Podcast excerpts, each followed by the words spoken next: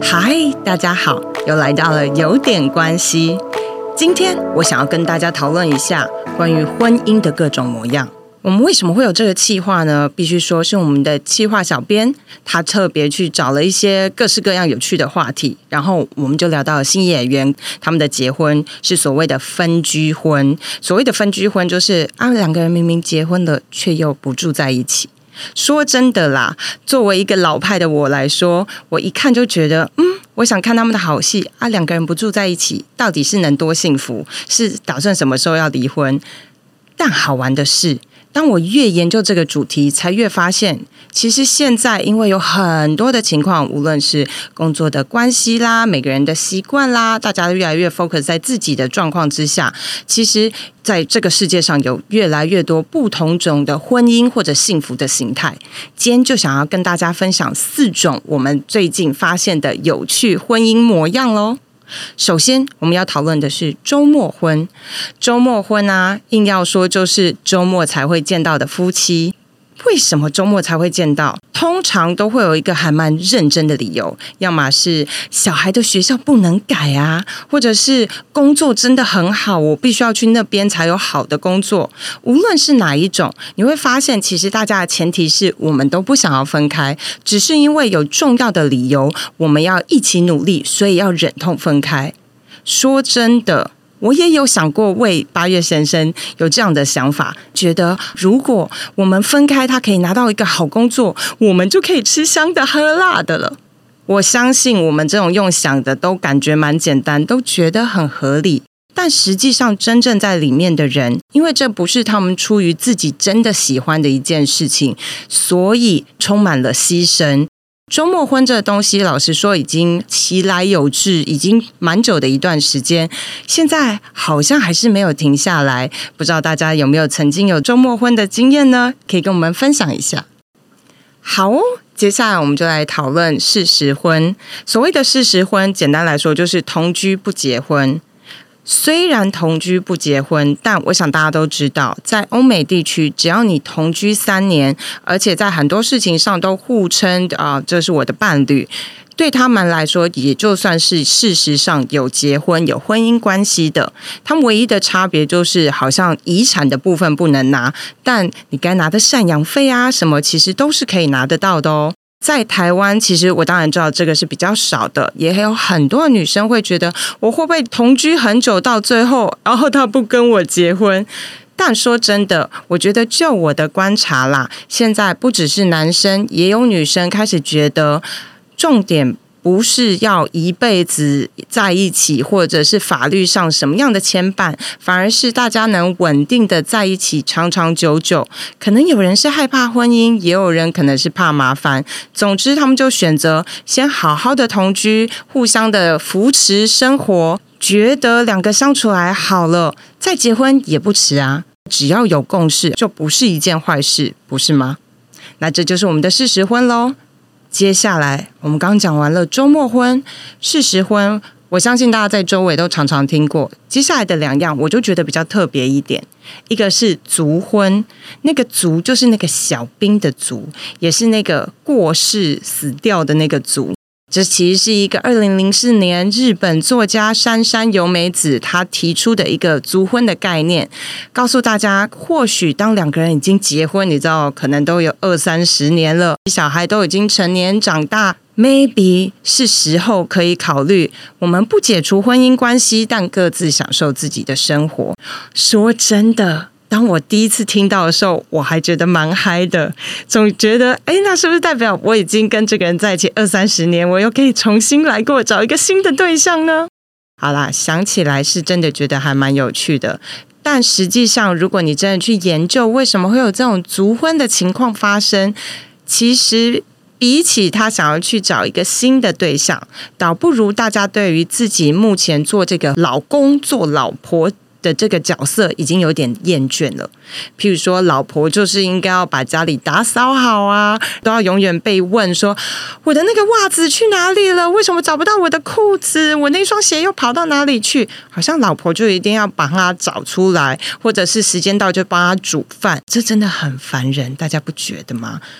但你以为只有老婆厌倦吗？其实老公也可能厌倦啊。有些老婆也是很爱碎念的啊，你东西不能乱丢，袜子不能乱丢，那个吃完的东西、杯子、喝完的水，你就应该要赶快把它洗掉。哦，拜托，你已经念了我多久了？可以停了吗？所以硬要说熟龄是慢慢的让大家 focus 在自己的身上的过程。首先啦。可能也必须说，到了熟龄的时候，大家的荷尔蒙都有所调整，所以有没有男女之间的这么太多互动，好像没有那么重要。那既然熟龄了，我也没有一定要跟你睡在一起，那为什么我们不考虑慢慢的让彼此再回到这个比较互相尊重的情况呢？当老公老婆，我们都会不自觉比较任性。这让我就会想到，有点像是有一部好莱坞的电影，叫做《班杰明的奇妙旅程》（The Curious Case of Benjamin Button）。他就是说，有一个班杰明，他从小出生的时候看起来很老，然后可是随着年纪长大，他反而越活越年轻。到了最后，他像一个 baby 一样，然后过世。其实想想，我们首领也是这个概念。我们从两个不相识的人到变成男女朋友，最后结婚。结婚了三十年之后，又因为小孩也离开了，我们都还想要再做点什么事，慢慢的足婚变成男女朋友，甚至回到普通朋友。好的地方是可以再重新回到掌握自己自己想做的事情，自己想要过的生活。更重要的，我不知道大家有没有感觉到，到了熟龄的时候。毕竟大家年纪都比较老了，你也不知道对方什么时候会过去。那如果我们可以多花一点力气在自己的身上，也许这也是另外一种让彼此在没有办法需要说 goodbye 的时候，会更舒服、自然、安心的说一个 goodbye。无论是啊，你没有我，你可不可以独立？没有我，你会不会太难过？所以说真的，我现在。距离那个时候还有一点远，但这一次的这个研究过程以后，我真的有感觉，说不定我到了哪天就会跟我老公说：“咱们来足婚吧。”就鬼知道我那个时候会想做什么。好哦，那最后我们就来讨论别居婚，就是我们前面讨论到的新垣结衣跟新演员的故事哦。别居婚，你别以为它只有在日本流行。这其实，在欧美也很多。他们甚至在英文里面有一个专有名词，叫做 “living apart together”。你看，又是 apart，又是 together。这好玩的地方，它是两个人刻意分居在不同的地方。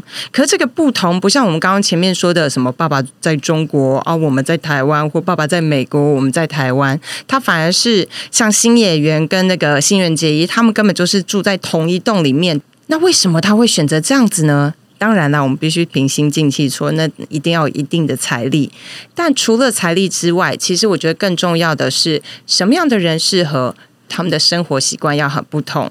所谓的生活习惯，就包括了作息时间。有人早起，有人晚起。你知道，早起的只要动来动去，就会吵到晚起的那个。然后晚上不想那么早睡，又不能动来动去，不能做自己的事，以至于就很麻烦，容易吵架。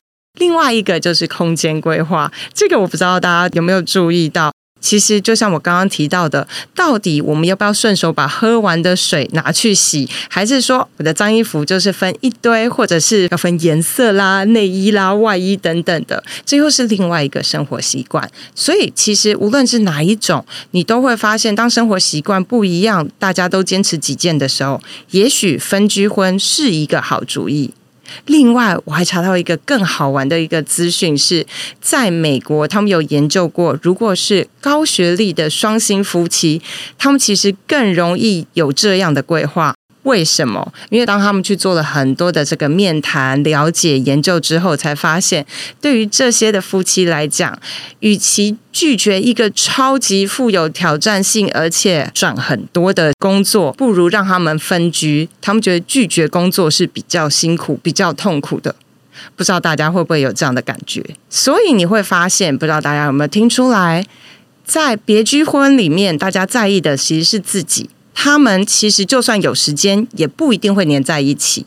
周末婚里面，大家在意的其实是这个家，这就是特别不一样的地方。而且，最好玩的是，即使我们刚刚有提到别居婚可能需要有多一点的这个所谓的空间啦、财力，才能买两个地方、租两个地方。可在美国有所谓的，因为空间比较大，所以有出版的别居婚，那就是各有各的房间。这房间倒不是书房哦，你不是在里面只有工作，甚至你也可能只是你的衣帽间，或者是画画的空间、唱歌的空间或追剧的空间。